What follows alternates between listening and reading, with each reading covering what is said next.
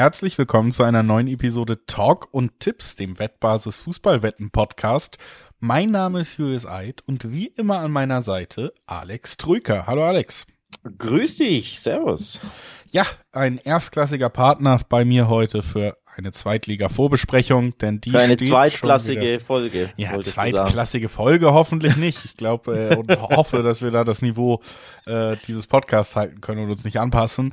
Aber wir sprechen und das ist unser Thema heute, über die zweite Bundesliga. Denn ja, so ein bisschen fast aus dem Nichts steht die schon wieder vor der Tür. Man ist noch so ein bisschen im, im Sommertrott. Es läuft jetzt die Frauen-WM. Wir haben ja auch in der letzten Folge drüber geredet. Und vor allen Dingen dann eben auch noch irgendwie hat man das Gefühl, die Bundesligisten, da ist noch viel mit Transfers offen. Haben wir ja auch am Anfang oder vor zwei Wochen in unserer Folge über die Transfers gesprochen. Da, da sind noch Lücken, da laufen noch Testspiele, da laufen noch USA-Reisen. Und dann guckst du auf den Kalender und siehst, diesen Freitagabend, Eröffnungsspiel zweite Bundesliga, richtiger Kracher natürlich auch, HSV Schalke, beide Mannschaften, über die wir jetzt auch gleich sprechen werden. Und damit wir da einfach mal reinkommen, haben wir uns gedacht, sprechen wir generell über die zweite Liga, wie wir es ja oft bei Wettbewerben zu Beginn machen, wie wir es auch bei anderen Wettbewerben machen werden wieder in diesem Jahr, nämlich nicht unbedingt explizit auf einzelne Spieltage oder Spiele, sondern wir gucken uns diese Liga an und sprechen natürlich dann hauptsächlich erstmal darüber, wer hat denn tolle oder gute Chancen in die zweite Li in die erste Liga aufzusteigen, was ist da auf dem Transfermarkt vielleicht auch passiert und dann gucken wir auch nochmal natürlich, welche Mannschaft vielleicht sogar in Gefahr ist. Und das machen wir nach ein paar kurzen Hinweisen. Sportwetten sind ab 18 nicht für Minderjährige gedacht und alle Angaben, die wir in diesem Podcast machen, was Quoten angeht, sind Angaben ohne Gewähr, einfach weil sich die Quoten nach der Aufnahme jederzeit noch verändern können. Zu guter Letzt, Sportwetten können Spaß, aber auch süchtig machen. Und wenn das Ganze bei euch zum Problem wird, könnt ihr euch an den Support der Wettbasis wenden, sei es per Mail oder per Live-Chat oder ihr guckt mal auf spielen-mit-verantwortung.de vorbei. Auch da gibt es erste Hilfsangebote. Das alles an Vorwort. Wie immer würde ich sagen, wir halten uns danach auch nicht lange auf, sondern springen kopfüber ins Thema rein. Das ist die zweite Liga, die sich auch in diesem Jahr, ich habe die, die Anfangspaarung schon angesprochen, direkt Freitagabend HSV Schalke, aber generell finde ich für, für Fußballpuristen nicht schlecht liest, wenn du insgesamt guckst, was da für Mannschaften unterwegs sind. Es ist die attraktivere Liga, so ehrlich muss man sein von den Namen her. Super viele ähm, Traditionsteams, große Mannschaften in der zweiten Liga. In der ersten Liga ist das jetzt nicht so unbedingt der Fall in letzter Zeit. Ne? Jetzt Heidenheim ist jetzt auch kein Publikumsmagnet, ist aufgestiegen. Darmstadt ist ja in der Region natürlich verankert, aber auch nicht so der Traditionsclub Nummer eins, den man unbedingt in der ersten Liga verortet. Dann hast du Hoffenheim und wie sie alle heißen und in der zweiten Liga. Ne? Da gibt es die geballte Ladung Traditionsteam Schalke, HSV, Nürnberg, Hannover, KSC, wie sie alle heißen. Also ja, das ist eine sehr, sehr attraktive zweite Liga. Ich will jetzt nicht sagen die beste zweite Liga aller Zeiten. Denn da gehört ja auch das spielerische Element noch dazu, das fußballerische, das muss man abwarten, aber vom Klang der Namen her, der Vereinsmannschaften her, definitiv die wohl auf dem Papier von den Namen her attraktivste zweite Liga aller Zeiten. Da würde ich schon so mitgehen. Ja, und natürlich äh, Fußball für viele Beobachter lebt ja auch nicht nur von der spielerischen Qualität, die sicherlich hier niedriger sein wird insgesamt, aber natürlich auch von Emotionen, von ja vielleicht auch den Fans, von den Rängen. Und da bringen wir hier wieder eine Menge mit unter anderem die Schalke haben das ja auch bewiesen im vorletzten Jahr, sind ja quasi aufgestiegen und dann jetzt wieder abgestiegen, also sind noch gar nicht so lange aus der zweiten Liga raus und haben da bewiesen, dass sie damit umgehen können, dass die Fans da auch hinter dem Verein stehen, wenn es Richtung Aufstieg gilt. Der HSV weiterhin ähm, ein großer Traditionsverein, der wieder mal im fünften Jahr in Folge gescheitert ist mit dem Aufstieg und trotzdem da auch eine Einheit mit den Fans präsentiert hat, die sie auch mit in dieses Jahr nehmen werden, glaube ich. Ähm, aber auch auf der anderen Seite natürlich Vereine wie die Hertha, wo jetzt so ein bisschen Fragezeichen ist, wie erholt man sich denn ja eigentlich nicht von dem letzten Jahr, sondern von den letzten fünf Jahren so ungefähr bei der Hertha und und ist da ein direkter Wiederaufstieg für den Bundesligisten möglich? Wer sind unsere Top-Favoriten? Ich glaube, damit würde ich auch so ein bisschen einsteigen. Und ich würde eigentlich gerne mit den Schalkern anfangen in dieser Liste. Sind eben einerseits ja der Absteiger, also der ehemalige Erstligist damit immer schon ein bisschen Favorit. Kommt natürlich auch so drauf an. Wenn Schalke auf jeden Fall, das haben wir beim letzten Mal Abstieg gesehen, das sehen wir bei der Größe des Vereins und man muss damit rechnen, dass sie auf jeden Fall den Anspruch haben werden und dass sie auch für mich ganz oben mitspielen werden. Oder, oder würdest du da direkt widersprechen? Nee, ich habe sie tatsächlich als Aufstiegsmitfavoriten auf meinem Zettel, auch wenn ich dahinter ein kleines Fragezeichen habe, weil ich glaube, es wird ein bisschen dauern, bis sich die Mannschaft einspielt. Das hat ähm, den ein oder anderen Grund, zum Beispiel in Marius Bülter, für mich der vielleicht beste Spieler Schalkes der letzten Saison, zumindest der letzten Hinrunde, der, der wichtigste Offensivspieler, der hat den Verein verlassen nach dem Abstieg, spielt jetzt bei Hoffenheim. Hinten bricht ja die Innenverteidigung weg, Maya Yoshida ne, hat den Verein verlassen und Jens äh, Jens ist zu Wolfsburg, also ein Innenverteidigerpärchen, das einen in, auch da wieder in der Rückrunde einen sehr, sehr soliden, guten Eindruck gemacht hat. Das allein sind drei Schlüsselspieler, die dir fehlen, ähm, auf sehr, sehr wichtigen Positionen. Die musst du eben auch ähm, irgendwie kompensieren können. Sind nicht die einzigen ähm, Abgänge, aber eben für mich drei, drei sehr wichtige ähm, Abgänge, die dir fehlen. Und deswegen, ich habe sie als Favoriten auf dem Zettel. Ich glaube, es wird ein bisschen dauern, bis Thomas Reis da seine neue Mannschaft nach seinen Vorstellungen so zusammenbauen kann und die dann auch funktionieren. Ja, also gerade Bülter natürlich ein schwerer Schlag, auch irgendwie, weil er trotzdem auch diese Emotionalität mitgebracht hat, die, ja, und auch die Identifikation, ne, das tut ja, natürlich ja. gerade in so einer Saison jetzt auch, auch wirklich gut. Trotzdem, du hast auch Thomas Reis angesprochen. Ich weiß gar nicht, ob er so lange brauchen wird, weil er natürlich jetzt schon ein bisschen Zeit hatte, mit der Mannschaft zu arbeiten in der ersten Liga und auch da ja relativ schnell zumindest die kleine Kehrtwende geschafft hat, ne. Also das ist tatsächlich, ähm, tatsächlich finde ich ja ersichtlich gewesen, oder jetzt mal meine steile Theorie, aber zumindest der Punkteschnitt unterstreicht's, wenn Thomas Reis von Anfang an Schalke-Trainer im letzten Jahr gewesen wäre, hätte man vielleicht gar nicht die Situation, dass man abgestiegen wäre. Da ja. hat man schon gesehen, der kann gute Arbeit leisten. Du hast gesehen, er ist mit Bochum aufgestiegen, hat da auch die Klasse gehalten, hat bei Schalke jetzt auch einen ordentlichen Job gemacht. Also es würde mir schon ein bisschen Hoffnung aus Schalker Sicht machen, dass man da jemanden hat, der sich genau in diesen Gefilden bewiesen hat und der auch mit dem Verein jetzt super passt, der super klarkommt. Das haben wir auch im letzten Jahr gesehen. Also das ist für mich auf der Trainerbank definitiv ein Hoffnungsschimmer. Und der zweite ist natürlich, dass man nochmal verlängert hat mit dem Mann, der in der zweiten Liga Tore schießt, wie er halt möchte. Simon Terodde bleibt bei Schalke, war ja auch offen.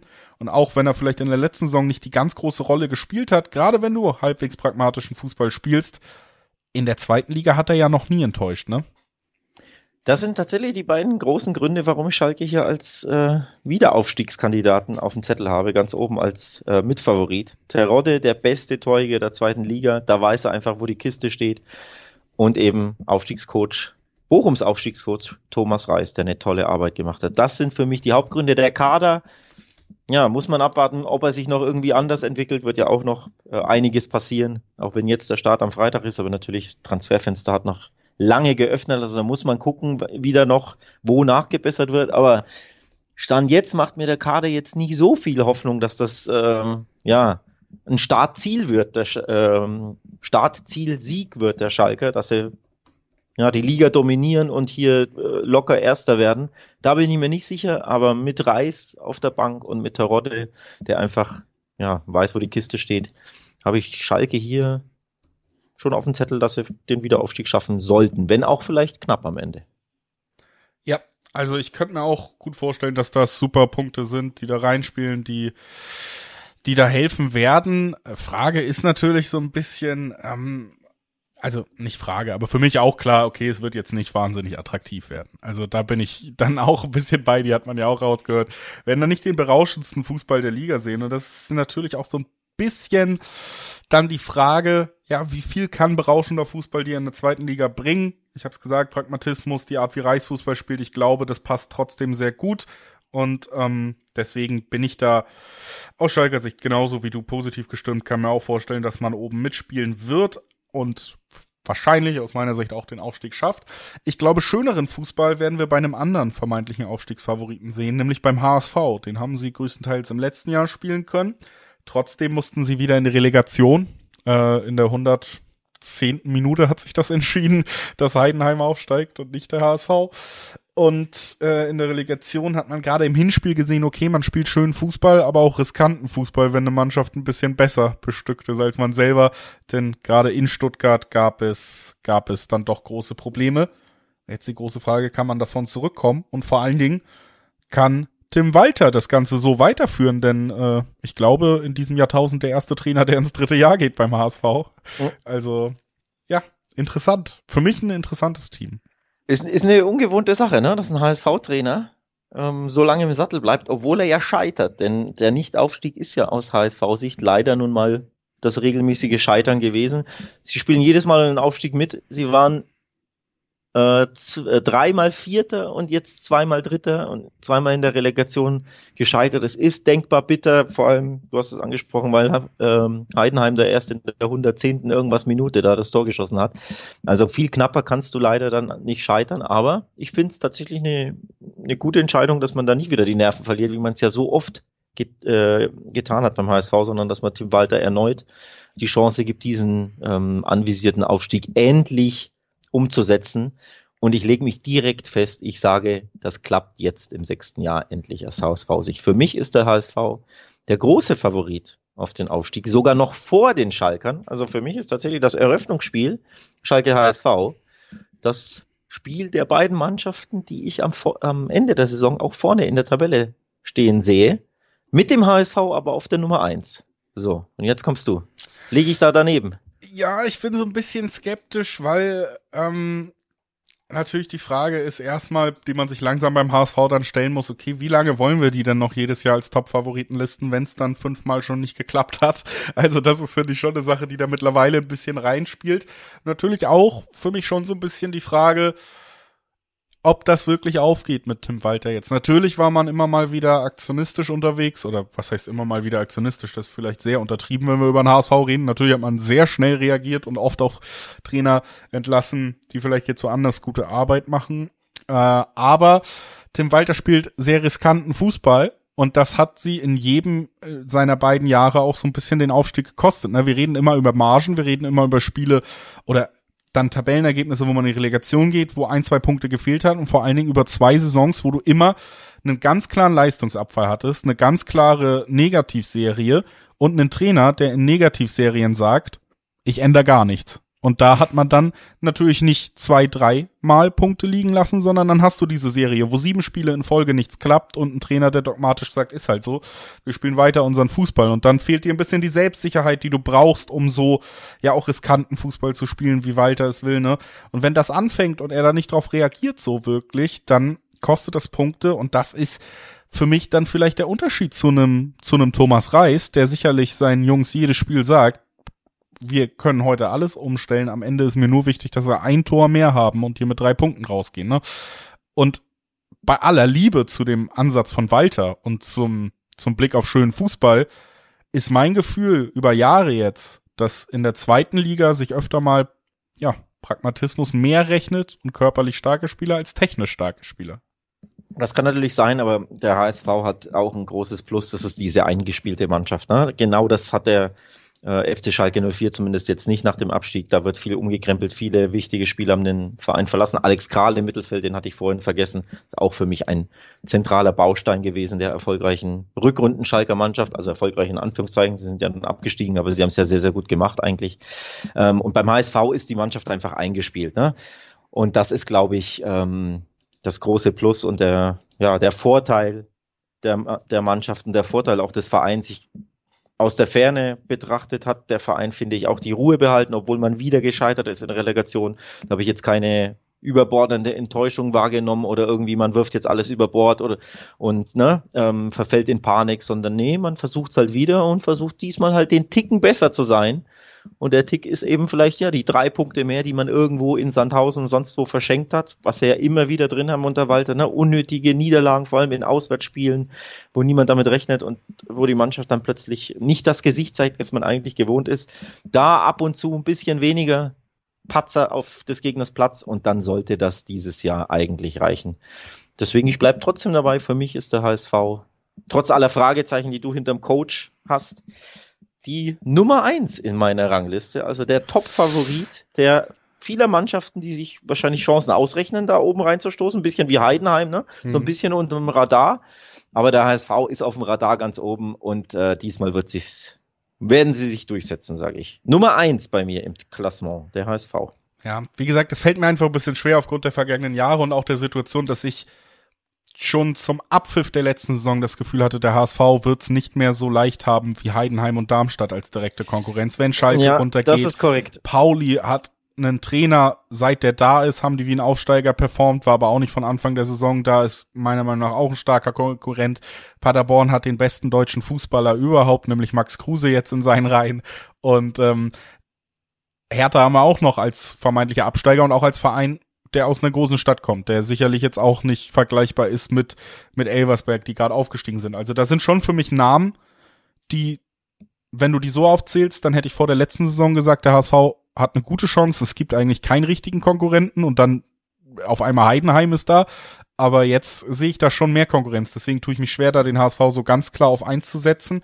Trotzdem möchte ich abschließend auch nochmal, bevor wir dann weitermachen, ähm, bei den Transfers sagen, dass das für mich ein Pluspunkt ist und dass ich da dann den HSV auch auf jeden Fall, wie gesagt, mit in diesem Führungs, unter den Führungsdrei schon sehe, weil ich finde, ähm, du hast Kittel, der immer mal wieder gute Momente hatte, wo du gesehen hast, okay, der ist technisch stark, ähm, aber der auch symptomatisch stand für alles, was der HSV dann im, in diesen schlechten Phasen hatte, nämlich dass er konstant seine Leistung nicht abrufen kann.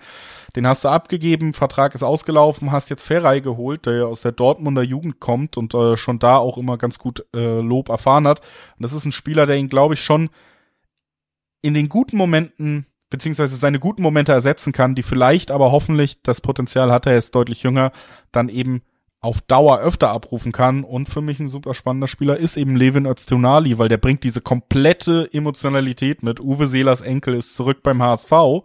Und ich muss auch sagen, ich habe immer, wenn ich Öztunali spielen gesehen habe, auch in der ersten Liga, ihn eigentlich als Spieler sehr gemocht. Ich weiß, er hat diesen Durchbruch nicht geschafft und es wird seine Gründe haben, aber es ist für mich ein durchaus guter Fußballer, den sie da bekommen haben und den ich auch in der ersten Liga sehe, äh, von den Qualitäten. Deswegen, das sind für mich Positivpunkte für den HSV. Die wollte ich nur einmal auch anbringen. Ja, der verlorene Sohn ist zurück. Das ist doch eine schöne, schöne Geschichte für den HSV. Levin Öztunali, der Seelerneffe, zurück in der Heimat, zurück in Hamburg, seinem Geburtsort. Ähm, hat er den HSV damals, glaube ich, in der Jugend verlassen Richtung Leverkusen, ne, wenn ich mich nicht täusche. Ähm, von daher, das kann dir schon auch so ein bisschen ne, einen kleinen Schub geben, emotional von den Ringen überschwappend überhaupt die die Ringe, ne, die Fans, muss man ja, finde ich, bei Schalke und beim HSV ansprechen. Das ist einfach ein Heimvorteil sondersgleichen, den du in der zweiten Liga hast. Da im Endeffekt ausverkauftes Haus, was sind es immer, 55.000 plus, bei Schalke glaube ich sogar 60.000, die da mehr oder weniger Woche für Woche oder alle zwei Wochen lang im Stadion sind und die Mannschaft nach vorne äh, peitschen. Sowohl bei Schalke als auch beim HSV ist das ein enormes Plus, diese Euphorie, die du da im Verein hast, obwohl du eben nur in der zweiten Liga spielst. Und auch das beschert dir dann vielleicht den ein oder anderen Punkt mehr. Ich gebe dir aber recht, mit Blick auf, äh, mit dem Rückblick auf letzte Saison. Ja, da war der HSV wahrscheinlich klarer Favorit und ähm, hat diese Rolle nicht so umsetzen können wie gewünscht. Ja, wenn du rückblickend betrachtest, dass dann, dass du hinter Darmstadt und Heidenheim, wenn auch minimal, landest, dann gehe ich mit und gebe dir recht, dieses Jahr wird es wohl ein bisschen schwerer von der Konkurrenz her, von den Namen her. Aber nochmal, Erster werden heißt ja nicht, du wirst 13, 14, 20 Punkte mehr haben als die Konkurrenz, sondern siehe Heidenheim und Darmstadt, du musst ja nur das eine oder andere Pünktchen mehr haben, den einen oder anderen Sieg mehr. Und dann würde das reichen. Also die zweite Liga ist und bleibt ja in der Regel immer knapp und spannend. Das heißt, nur weil ich den HSV auf 1 tippe, heißt es ja nicht, dass die alles in Grund und Boden schießen. Ne? Ja. Ja, auf jeden Fall. Ich, am Ende bin ich auch bei dir. Erster oder zweiter will ich mich nicht festlegen. Ist ja auch für die meisten Vereine dann am Ende irrelevant. Am Ende ist der Aufstieg die sicherlich größere Trophäe als die Zweitligameisterschaft. Ich sehe den HSV da auf einem guten Weg. Ich bin gespannt, wie es jetzt mal ist, wenn sie einen Weg auch konsequenter zu Ende gehen. Du hast angesprochen, Mannschaft größtenteils eingespielt. Du hast äh, Tsunali als emotionalen und auch als qualitativen Verstärker dabei. Und dann äh, ja eben weiter im dritten Jahr. Bold weiterhin auf verantwortlicher Position, hat man gut moderiert, die Fans haben gut reagiert nach dem verpassten Aufstieg. Jetzt geht's direkt auch zu Hause gegen Schalke los mit einem richtigen Kracher. Wenn du da vielleicht schon positive Energie entwickeln kannst gemeinsam, dann ist da einiges drin. Trotzdem, die Konkurrenz vermeintlich ist natürlich auch in der eigenen Stadt zu finden, wenn wir da kurz bleiben wollen. Wir haben es angesprochen. St. Pauli eine herausragende Rückrunde gespielt. Das liegt vor allen Dingen an Fabian Hützler, einem sehr jungen, aber sehr erfolgreichen Trainer bei Pauli, der da einen Punkteschnitt, du hast es rausgeschrieben, von 2,41 Punkten pro Partie abgeliefert hat. Und das ist äh, bei weitem besser, als was viele, viele sogar gefeierte Erstligatrainer abliefern. Das ist ein sensationeller Punkteschnitt, den eigentlich normalerweise wirkliche Top-Coaches an den Tag legen. Also ich rede vom obersten Regal, ne? Ich rede von den, keine Ahnung, Ancelottis, Guardiolas, Chavis dieser Welt. Ähm, ich will jetzt nicht Hürzeler mit diesen Spielern vergleichen, sondern es geht nur um den Punkteschnitt, ne? dass das so dermaßen hoch ist und so herausragend ist, dass das auf jeden Fall aufhorchen lässt und aufblicken lässt. Und dann wären wir ja völlig äh, naiv zu sagen, oder St. Pauli nicht ähm, auf dem Zettel zu haben, ne? was den möglichen Aufstieg anbelangt. Sie waren ja eh schon Fünfter und sie haben diese fantastische Rückrunde gespielt. Und man könnte völlig zu Recht fragen, was wäre wohl geschehen, wenn Hürzler von Anfang an da ähm, in Charge gewesen wäre. Und deswegen habe ich hier St. Pauli tatsächlich auch, genauso wie du, auf dem Zettel 41 der 58 Punkte der letzten Saison hat St. Pauli in der Rückrunde eingefahren. Also man muss den FC St. Pauli, den HSV-Konkurrenten aus der eigenen Stadt, definitiv auch wieder auf dem Zettel haben. Also da, da muss man schon sagen, Pauli bringt da wirklich viel mit, mit dem Millantor, mit dem Trainer, der da gute Arbeit leistet, mit, mit Jackson Irvine, der ja auch wirklich eine absolute Identifikationsfigur gerade für diese Art Verein ist, der die, die Pauli eben auch ist. Also da, da finde ich auch, da ist viel dabei, was, was sagt, okay, die werden eher oben mitspielen. Trotzdem ist es natürlich echt die Frage, inwieweit wir jetzt Hützeler in dieser Saison sehen. Ne? Also ich glaube, ohne ihm Unrecht tun zu wollen und zu sagen, dass er keinen guten Job machen kann oder dass er überschätzt ist, aber diesen Punkteschnitt wird er wohl kaum halten. Dann hätten wir nämlich einen Punkterekord für den Aufsteiger in der zweiten Liga. Also das würde mich schon sehr wundern. Aber, das würde mich auch wundern, ja. Mh, mm, äh, deswegen, also das ist für mich so ein bisschen noch dieses größere Fragezeichen, weil ich sehe tatsächlich dann doch auch noch Schalke, auch noch den HSV qualitativ, wenn du dir den Kader anguckst, eigentlich besser aufgestellt. Du hattest bei Paulin absoluten Lauf, du hast einen Trainer, der eine klare Idee hat, aber trotzdem bin ich auch noch so ein bisschen gut überzeugt mich mal eine ganze Saison, dass das so funktioniert in diesem Verbund und mit diesem Trainer hatten wir ja immer mal wieder, dass Pauli in den letzten Jahren am Aufstieg geschnuppert hat und dann auch mit demselben Trainer im nächsten Jahr um den Abstieg gekämpft hat. Also deswegen, es fällt mir immer noch schwer zu sagen, das ist für mich der definitive Herausforderer. Trotzdem muss ich auch sagen, wenn sie ansatzweise bestätigen, was wir in der Rückrunde gesehen haben und den Trend halten können, dann werden wir in einem halben Jahr oder so darüber reden, dass sie gute Chancen haben. Also ich, ich will mir nur da ehrlich gesagt so ein bisschen mehr Spielraum noch, was mein Tipp angeht, lassen als, als Schalke und HSV, die für mich in diesem Jahr die ganz, ganz großen Namen sind. Und genau da gehe ich mit. Ähm, ich habe auch den Schal, äh, den FC Schalke 04 und den HSV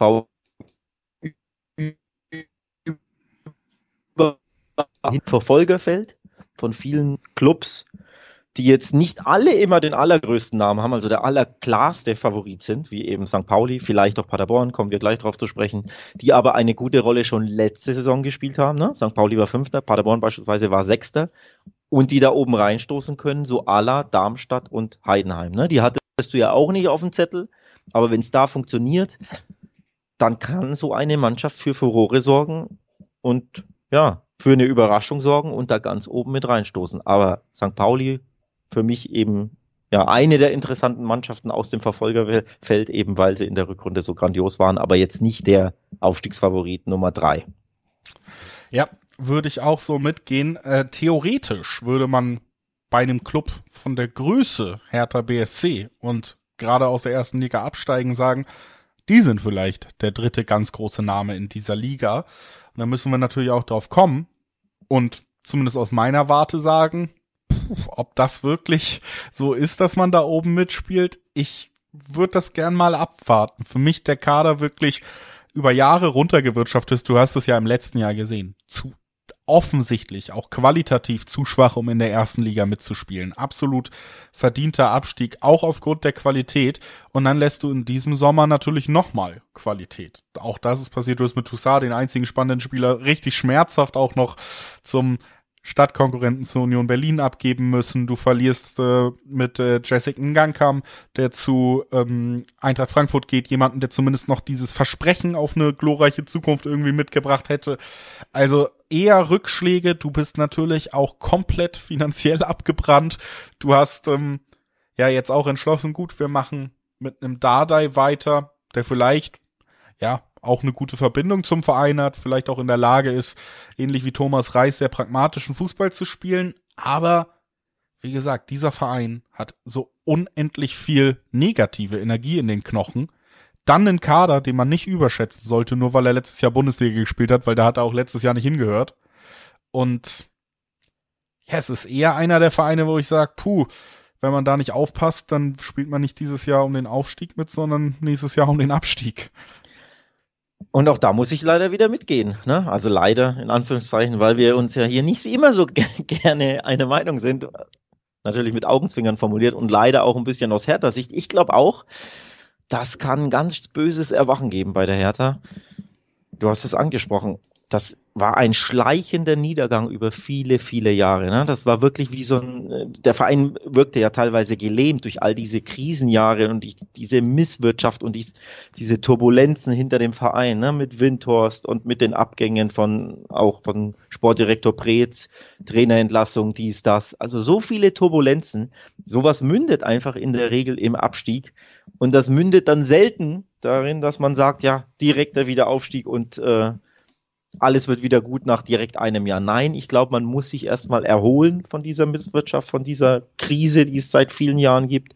Man muss erst wieder eine Mannschaft aufbauen, überhaupt zusammenbauen, weil es viele Abgänge gab und sowas wird einfach dauern.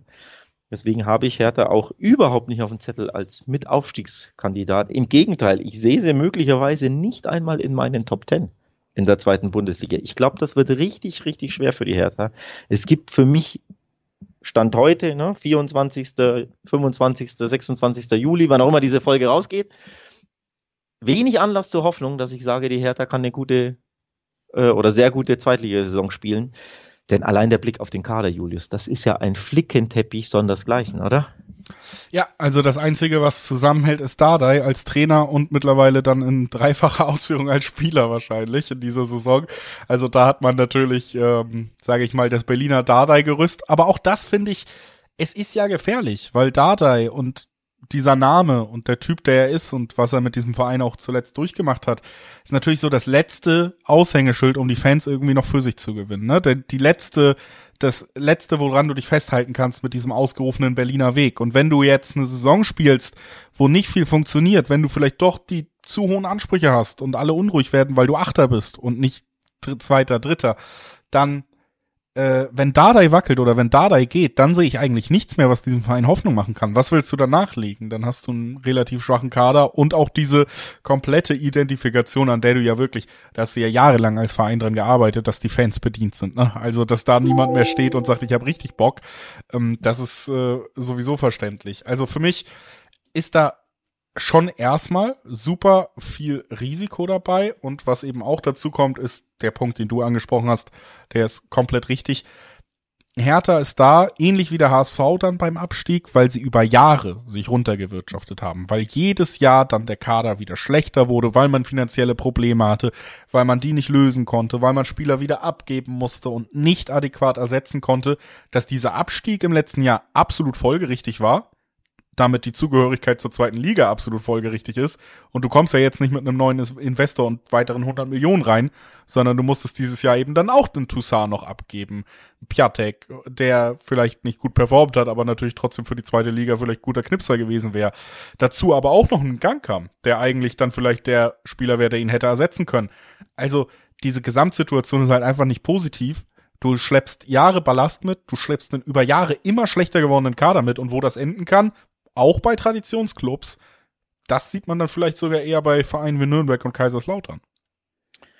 Ja, und ich habe den Kader Flickenteppich angesprochen. Stand Ende Juni hat der äh, Hertha BSC sechs Torhüter im Kader, aber nur vier Mittelfeldspieler. Das muss man sich mal vorstellen. Nur allein diese Zahlen. Sechs Einer der Torhüter, Torhüter, also der, der eigentlich spielen sollte, ist natürlich wieder suspendiert jetzt. Aber genau, was ich da, äh, kann man ja nachlesen, was ich da abgespielt hat bei Marius Gersbeck. Ne? Ein bisschen äh, eine nächtliche, ein nächtlicher Ausflug, der in der Zelle endete, so umschreibe ich es mal. Sommerurlaub halt.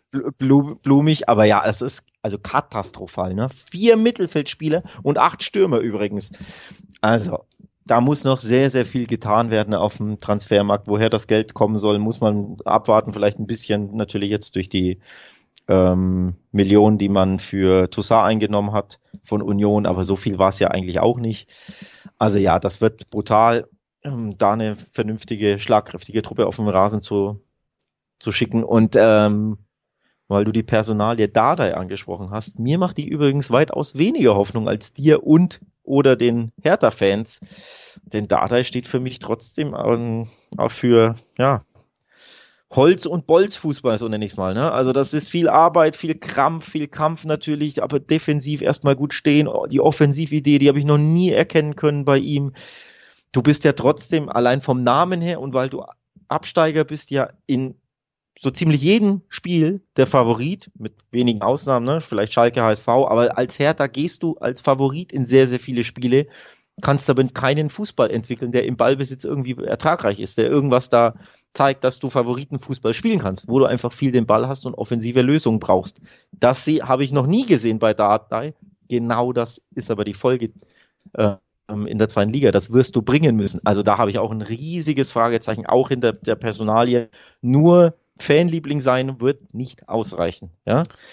Und deswegen, du merkst es schon, mehr Fragezeichen als Ausrufezeichen habe ich da. Und deswegen tippe ich die Hertha nochmal außerhalb der Top Ten bei mir. Und ich glaube, es könnte sogar eine sehr, sehr schwere Saison werden für die Berliner.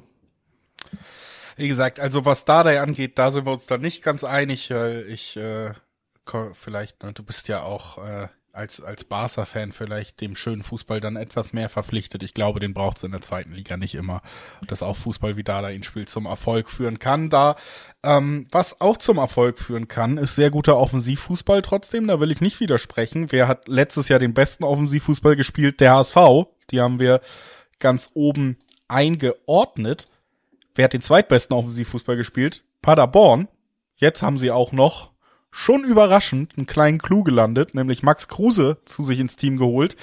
Und der sollte, weil er einfach eine Menge Qualität mitbringt und, das muss man auch sagen, bei seinen letzten Stationen, wie zum Beispiel Union, dann gezeigt hat, dass er durchaus trotzdem in der Lage ist, sich einzuordnen, wenn es äh, dann nötig ist.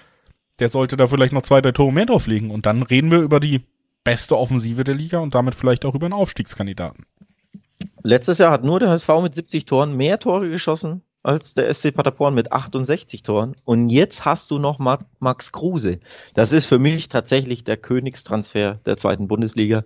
So möchte ich es formulieren. Ähm, ich glaube, er wird, ja, ob er geläutert ist, weiß ich nicht. Aber das letzte halbe Jahr oder wie lange war er jetzt arbeitslos und vereinslos und hat auch keinen Verein gefunden und musste dann in die zweite Liga. Ich bin mir sicher, dass er lieber erste Liga gespielt hätte, entweder in Deutschland oder woanders. Und äh, offenbar ermangelte es ja dann doch an äh, schönen Angeboten, passenden Angeboten, so dass er nur zum ja, grauen Endline Paderborn wechselt, aber die eben ungrauen, nämlich schönen, attraktiven Offensivfußball, stürmischen Offensivfußball äh, darbieten. Manchmal vergisst man ein bisschen das Verteidigen, aber das ist ja nicht Max Kruses Problem. Ne? Also ich glaube, da das wär, ist ein Team, der SC Paderborn, ähm, die ich auf meiner To-Watch-Liste habe und von der ich mir, von der Mannschaft kann ich mir vorstellen, dass sie nochmal verbessert agieren wird mit Königstransfer Kruse. Und sie waren ja schon letzter, äh, Sechster, nicht letzter, um Gottes Willen, äh, Sechster letzte Saison. Also so verkehrt war das nicht, auch wenn ein paar Pünktchen natürlich zu Rang 3 fehlten. Ich glaube, 10 oder 11 Punkte hatten sie dann Rückstand. Aber diese 10 Punkte Rückstand könnte ein Offensivstar, Max Kruse vielleicht, hier dann schon bescheren, ne? Ein ja. paar Pünktchen mehr und dann bist du hier nochmal für mich auch im Rennen um den Aufstieg. Also in jedem Fall für mich im erweiterten Favoritenkreis eine der Mannschaften, die mindestens an der Relegation schnuppern kann. Wie Pauli ähnlich auch. Natürlich müssen wir abwarten, wie sich das dann alles in diesem Jahr findet.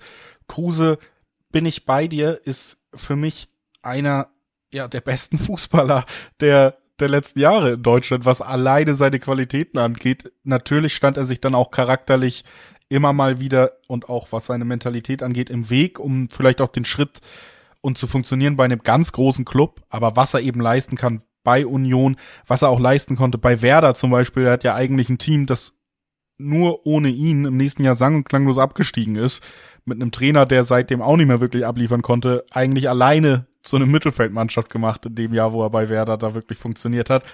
Für mich ist das wirklich von der Qualität her ein Unterschiedsspieler und ja. ein Unterschiedsspieler einer Qualität, die man in der zweiten Liga sonst suchen muss. Also vielleicht hast du das auf eine gewisse Art mit einem Terodde, wenn der jedes Jahr 30 Tore schießt, dann macht das irgendwann einen Unterschied.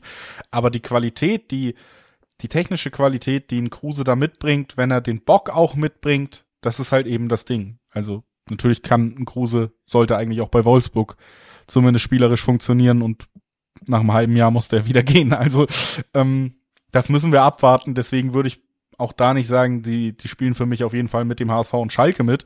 Aber wenn das funktioniert, wenn dieser Plan Kruse, der immer ein bisschen riskant ist, aber wenn der aufgeht, dann haben sie da einfach noch ein Asset in ihren Reihen, das das sonst in dieser Qualität keiner in dieser Liga hat. Und, und das macht sie automatisch für mich zum Mitfavoriten. Wenn das klappt, ja. dann, dann reden wir über, und das ist ja vielleicht auch ganz netter äh, Weg Richtung Karriereabschied, einen Max Kruse, der nochmal erste Liga spielt, und zwar, weil er auch dafür gesorgt hat. Sportlich. Ja. Wäre wär eine interessante. Pointe. Er muss natürlich fit bleiben, ne? Ähm, zur Wahrheit gehört auch, er hat jetzt, ich glaube, ein Dreivierteljahr kein Fußball gespielt wie fit ist er? Er ist jetzt auch schon 35 und natürlich muss es auch passen ähm, in der Mannschaft mit Max Kruse. Da sind natürlich dann jetzt auch Fragezeichen dahinter, aber rein sportlich betrachtet, wenn er seine Klasse auf den Platz bringt, wenn er fit bleibt und wenn er Bock hat, ist er ein Unterschiedsspieler in dieser zweiten Liga und ist er vielleicht sogar der beste Offensivspieler der dieser zweiten Liga. Und dann macht er den SC Paderborn definitiv besser Sie waren ja ohnehin schon Sechster Kruse, ich habe es angesprochen, deswegen habe ich hier Paderborn als ein Team, das mit St. Pauli im Verfolgerrennen um möglicherweise einen Releg Relegationsplatz steht. Ja, also das ist ein definitiv ein Team to watch. Und es gibt ja noch zwei andere Mannschaften, Julius, die wir auf dem Zettel haben, weil es auch da kleine oder große Königstransfers gab. Ne? Ja, also ich würde sagen, das war so ein bisschen die Mannschaften, wo wir wirklich jetzt ausführlicher drüber reden wollen. Gerade natürlich Schalke HSV muss man einfach im Mittelpunkt stellen. Würde aber auf jeden Fall sagen, wir haben Paderborn hier mit dem Königstransfer, Königstransfer genannt. Und äh, natürlich auch eine Mannschaft, die eigentlich den Anspruch hat, aufzusteigen, die ich als erstes reinnehmen würde. Die sind letztes Jahr nur Zehnter geworden. Das ist äh, Hannover 96, da ist klar, es soll immer Richtung Erstligafußball gehen und dieser Transfersommer liest sich sehr positiv und auch da muss ich sagen, dass man jetzt Halstenberg von Leipzig geholt hat, das hat mich, als ich die Nachricht gelesen habe, tatsächlich überrascht. Erstens. Und zweitens ist das für die zweite Liga auch ein absoluter äh, Fang- und Qualitätsanstieg. Absolut, definitiv. Und äh, der Unterschied zwischen Halstenberg und Kruse ist, der Kollege Kruse ist schon im fortgeschrittenen Alter, 35, und Halstenberg ist gerade einmal 31 Jahre alt. Der ist eigentlich noch durchaus im besten Fußballeralter und wechselt trotzdem schon freiwillig in die zweite Liga und dann nicht einmal zum, nach Hannover, muss man ja auch Freiwillig sagen. nach Hannover und dann nicht einmal zum ganz klaren Aufstiegsaspiranten Nummer eins. Schon durchaus bemerkenswert, aber für Hannover natürlich eine grandiose Sache, ne? Ja, also da reden wir einfach auch über eine, eine Erfahrung, eine Qualität, auch eine Ausstrahlung, die er automatisch mitbringt in diese Mannschaft, die natürlich gerade defensiv, wir haben Kruse offensiv gerade besprochen, aber die natürlich gerade defensiv super ähm, ja große Veränderung, viel mehr Stabilität reinbringen kann und deswegen ist Heizenberg auch ein Spieler, der diese Mannschaft auf ein neues Level hieven kann. Wir reden über den zehnten letztes Jahr, aber natürlich ein Verein, der generell das Potenzial, das Umfeld hat, Richtung erste Liga zu schielen. Und wenn das so klappt, der Plan aufgeht, er fit bleibt und da als Abwehrchef fungieren kann, dann, dann sehe ich auch Hannover als Mannschaft, über die man durchaus reden wird. Und ich würde sagen, kommen wir mal zum, ja, zum Lars Stindl. Der ist ja dann auch bei Gladbach jetzt weg nach langer Zeit. Und ich hätte gedacht, eher fast oder mir auch gewünscht, dass es ihn auch nach Hannover zieht. Da war er auch vorher mal aktiv, aber hat es ihn nicht. Der Lars ist beim KSC unterwegs und natürlich auch ein gedienter Bundesligaspieler, der noch in seinen letzten Momenten bei Gladbach bewiesen hat, das Tor trifft er immer noch. Ja, zweimal Homecoming, ne? Zweimal ähm, gestandene Bundesligaspieler, die in ihre Heimat zu ihren Jugendvereinen zurückwechseln. Nicht nur bei Halzenberg ist das der Fall. Der stammt ja aus der Nähe von Hannover und spielte bei Hannover in der Jugend früher, wenn auch, äh, ich glaube, ja doch, zehn Jahre waren's.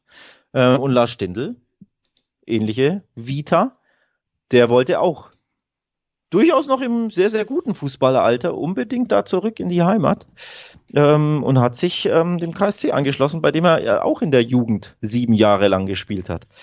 Also zwei absolut bemerkenswerte Transfers oder drei, wenn man eben Kruse mit reinnimmt, also drei Königstransfers, so titulieren wir es mal ähm, für die zweite Liga und auch hier ähnlich wie Kruse ich glaube, Lars Stindl wird diesen KSC nochmal einen richtigen Push geben, die Personale. Er ist Führungsspieler, er ist torgefährlich, er ist auf der, auf der 10, ähm, ja, ein sehr, sehr starker Spieler. KSC war letztes Jahr siebter. Ich sehe den KSC durch diese starke Verpflichtung nochmal auch einen Sprung nach vorne machen. Also das wird ein spannendes Rennen um möglicherweise Rang 2, 3, 4, 5 etc. Ja, also da würde ich die auch alle so einsortieren und deswegen, wie gesagt, äh, fällt es mir auch super schwer, den HSV klar auf einzusetzen in dieser Liga dieses Mal. Wir haben mit Schalke einen super starken Konkurrenten, der genauso gut Richtung Platz eins schielen kann. Wir haben dann aber eben auch eine Liga, die sich ja eigentlich positiv entwickelt. Ne? Auch vielleicht nur mal noch so die, die Honorable Mentions aus meiner Sicht. Äh, Düsseldorf ist letztes Jahr Vierter geworden, hat mit Daniel Thune einen Trainer, der jetzt in der zweiten Liga überall zumindest einen ordentlichen Job gemacht hat. Und natürlich ist es auch vorstellbar, dass die da wieder mitspielen. Düsseldorf ist ja auch nicht der kleinste Verein und das kleinste Umfeld. Also auch die würde ich noch zumindest als Außenseiter mit reinnehmen, auch wenn sie vielleicht jetzt nicht diesen Schlüsseltransfer mitbringen, den wir bei anderen angesprochen haben. Und das ist zumindest noch mein Anliegen. Ich möchte einen kleinen, kleinen Geheimtipp loswerden. Ich könnte mir vorstellen, dass wir eine Saison sehen, wo wir nochmal einen sehr erfolgreichen SC Magdeburg sehen werden. Und wie kommt es dazu? Möchtest du es kommt dazu, dass sie den besten Trainer der Liga haben, mit Christian Titz, der da einen fantastischen Job gemacht hat, erst mit dem Aufstieg, dann mit dem ja auch am Ende überaus verdienten Klassenerhalt und wir haben kurz im Vorgespräch drüber geredet, jetzt natürlich mit dem Drittliga Torschützenkönig in ihren Reihen. Also da haben sie natürlich auch noch mal ein bisschen mehr Firepower dazu bekommen und deswegen äh, könnte ich mir vorstellen, Ahmed Arslan, 25 Tore letztes Jahr dritte Liga, ein toll funktionierendes System, was auch einfach einzigartig ist und was funktionieren kann, wenn man dem Trainer Zeit gibt, HSV, dann bin ich einfach, also es spricht einfach für mir, dass ich super viel vom Trainer halte und mir vorstellen kann, dass das eine Art Fußball ist, die sicherlich am Ende in der Mischung mit der Qualität, die bei den anderen Vereinen höher ist, nicht unbedingt zum Aufstieg reicht, aber die dazu reicht, dass wir über Magdeburg eher wieder auch in diesem ganzen Gefilde reden. Ne? Also vierter, fünfter, sechster, siebter, da haben wir Paderborn, Düsseldorf, den KSC Hannover genannt und vielleicht da irgendwo drin auch der SC Magdeburg. Ja, ich habe es ja auch ähnlich äh, auf dem Schirm, nämlich äh, verbessert. Sie waren letztes Jahr Elfter, also komplett ungefährdet, ähm, was den Abstiegskampf anbelangt. Und jetzt habe ich sie auch als verbessertes Team auf dem Zettel. Ähnlich verbessert wie eben die anderen Mannschaften, die du genannt hast. Also ich sehe Magdeburg tatsächlich in den, möglicherweise in den, oder eigentlich sogar sicher in den Top Ten vielleicht sogar in den Top 8. Und ob sie dann Sechster, Siebter, Achter, Neunter werden, hängt ja wirklich immer nur von Nuancen ab. Ne? Da, da sprechen wir, wir von einem sehr, sehr breiten Mittelfeld, wo jeder Punkt entscheidend sein kann. Aber ja, ich habe Magdeburg tatsächlich auch als nochmal verbessert auf dem Zettel. Und Stichwort verbessert, ich habe es angesprochen, Hannover war letztes Jahr Zehnter. Da glaube ich an eine Verbesserung. Ich habe sie zwar nicht als Aufsteiger oder als Mannschaft, die ein Aufsteiger ist immer so eine Sache, ne? Du kannst ja Dritter werden und trotzdem nicht aufsteigen, aber nicht als Top-3-Team auf dem Zettel ähm, aber definitiv verbessert. Das heißt, Hannover rückt da bei mir zwischen Platz 4 und 8, sage ich mal. Da habe ich den KSC drin. Verbessert vielleicht mit Stindel. Ich glaube ja. Sie waren letztes Jahr siebter. Da kann es ein bisschen nach oben gehen. Also wir haben dann sehr, sehr spannenden, spannendes Verfolgerrennen aus meiner Sicht. Ja, sehe ich absolut so. Aber was auch so ein bisschen rauskommt, am Ende ist es tatsächlich für mich ein Verfolgerin, einfach hinter den beiden ganz großen, sowohl Schalke als auch der HSV. Das sind für mich Vereine, die ein ganzes Stück über allen anderen Konkurrenten einzuschätzen sind. Gerade, natürlich, müssen wir immer einkalkulieren, gerade beim HSV, da sind Mächte im Spiel, die man teilweise nicht erklären kann, um irgendwelche Erfolge zu verhindern. Aber rein vor der Saison geblickt haben wir für mich Schalke und den HSV, die über allem thronen und ja, dann die Frage, erster, zweiter, Alex, vielleicht sehen wir da die Antwort am Freitagabend schon. Ja, wäre natürlich eine frühe Antwort, aber ich habe mich ja schon festgelegt. Ich sehe den HSV als, als Meister in der kommenden Saison. Von daher Du kriegst deine Antwort vielleicht am Freitag. Ich habe sie für mich schon, schon gefasst. Aber wenn Freitag die Antwort wäre, wäre ich noch eher bei dir, weil ich mir vorstellen kann, nach diesem emotionalen Abschied letztes Jahr und jetzt eben das Heimspiel für den HSV gegen die Schalke. Also absolutes Topspiel zu Hause, direkt rein in die Saison. Du hast richtig Bock, dieses Jahr willst du schaffen. Ich könnte mir vorstellen, dass es eine unfassbare Atmosphäre wird. Und ich könnte mir vorstellen, dass man da zumindest nicht verlieren wird am Ende aus HSV-Sicht, einfach aufgrund dieser ganzen Gegebenheiten. Ja, so. Und das war jetzt der, der ausgiebige Blick auf die Spitze der zweiten Liga. Ich würde sagen, zum Abschluss dieser ähm, Saisonprognose der zweiten Liga blicken wir nochmal ganz kurz auf den, auf den Keller denn da gibt es zwei Auf, äh, Aufsteiger, die da mitmischen. Das ist. Und drei sogar, nicht zwei. Drei sogar. Und äh, ich möchte von dir wissen, welchem Aufsteiger du den Klassenerhalt zutraust und wer es vielleicht sehr, sehr schwer haben wird, diesen zu schaffen. Also Elbersberg, Wien, Wiesbaden und Osnabrück sind ja die drei neuen Teams in der zweiten Liga. Ja, also ich muss ehrlich sagen, natürlich für mich Abstiegskandidat Nummer eins, auch wenn sie durchmarschiert sind, ist der, äh, übrigens sehr interessant, ist der SV Elversberg. Es ist nicht die Spielvereine. Doch, nee, es ist die SV Elversberg. So, jetzt sind wir richtig. Das ist wichtig. Man sagt ja immer der SV, der SV wegen Sportverein, Sportverein, aber hier ist es die Spielvereinigung mit SV. Sportvereinigung. Abgekürzt. Oder Sportvereinigung, deswegen ist es die SV Elversberg im Gegensatz zu allen anderen der SV. Ähm, du hast dich jetzt selbst verwirrt, ne? Ja, ja, ich, aber die SV Elversberg. So, das ist interessant. Erstmal Zeitnot für alle, die expertenmäßig drüber reden wollen.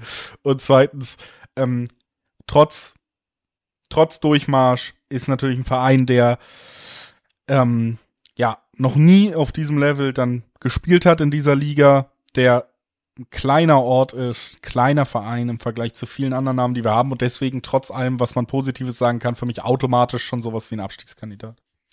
Ja, sie sind erstmal erstmals in der zweiten Liga, die Elversberger, noch nie ähm, so hoch gespielt. Da nochmal ein großes Chapeau vor dieser Leistung, auch weil es zwei Aufstiege in Folge waren. Also die Mannschaft ist von der Regionalliga Südwest in die zweite Liga durchmarschiert unter äh, Coach Horst Steffen, ne, Horst Steffen, den absoluten Haudegen im deutschen Fußball. Sie spielen offensiv, sie spielen Angriffsfußball, sie spielen mutig nach vorne. Das konnte man übrigens im Pokal auch äh, beobachten. Haben sie, glaube ich, ja Leverkusen rausgeworfen, ne? letztes Jahr in der ersten oder zweiten Runde, wenn ich mich dunkel und richtig erinnere.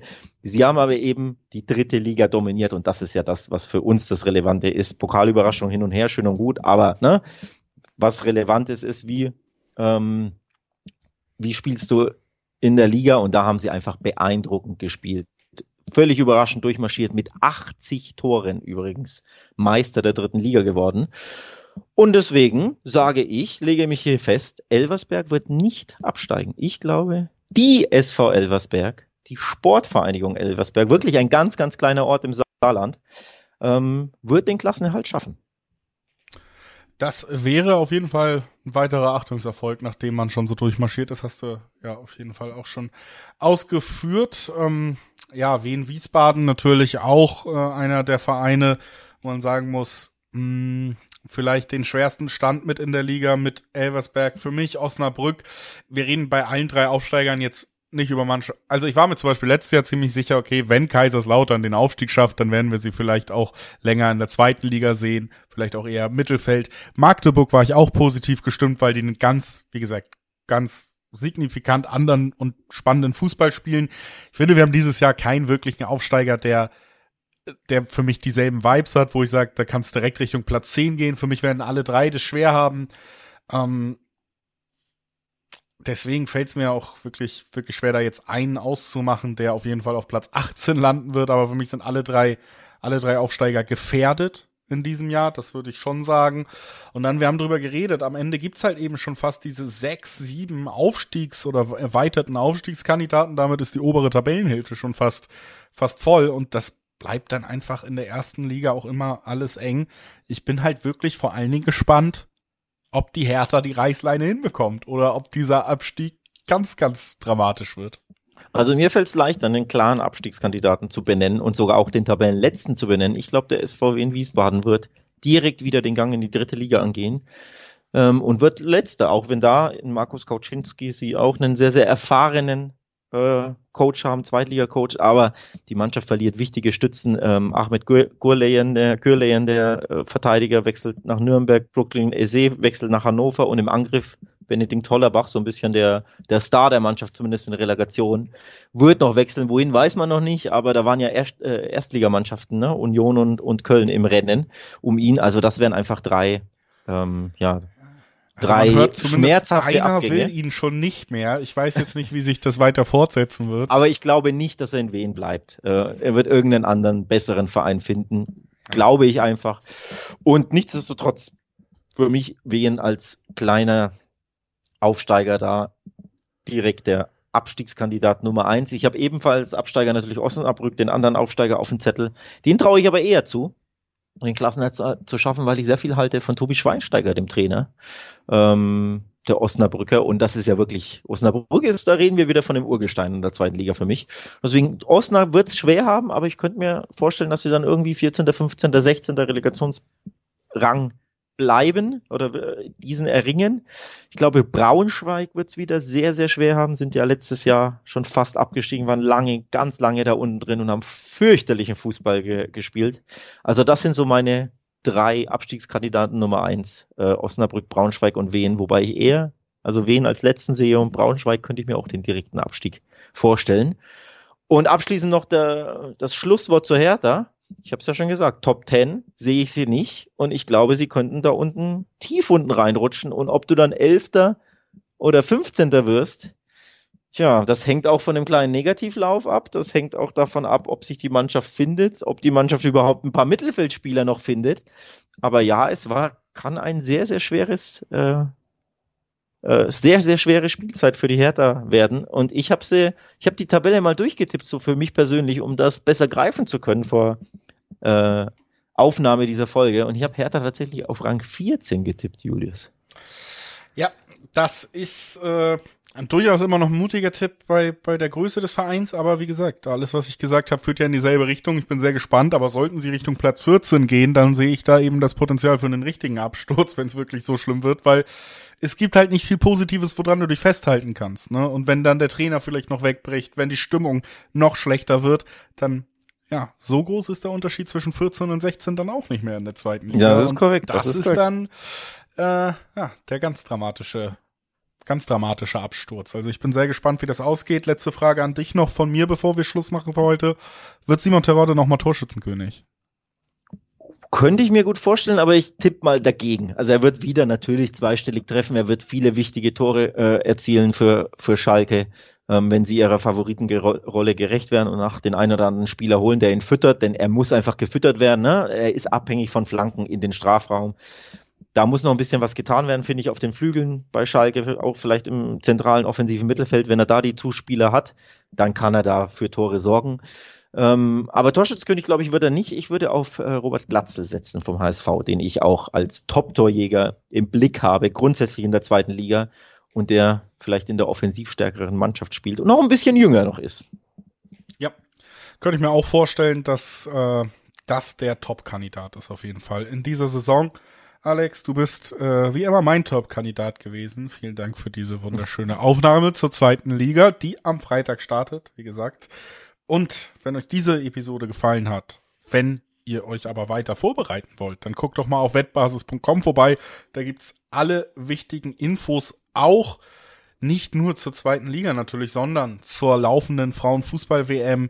Hier auch nochmal die Empfehlung. Hört gerne nochmal in unsere letzte Folge zur Frauenfußball-WM rein und guckt auf jeden Fall bei der Wettbasis vorbei. Da gibt's wirklich gerade rund um diese Frauen-WM super viele Specials, super viele interessante Artikel, Videoformate, sogar den Wettbasis Predictor gibt's als Predictor Special zur Frauen-WM. Also guckt auf jeden Fall auf wettbasis.com vorbei und abonniert diesen Podcast, wenn ihr keine Folge verpassen wollt, dann seid ihr immer auf dem Laufenden. Wie gesagt, wir sind so langsam zurück im Spielbetrieb, also es geht wieder in, auch in die heiße Podcast-Phase, Alex. Ich freue mich drauf und sage Tschüss. Tschüss, bis zur nächsten Folge.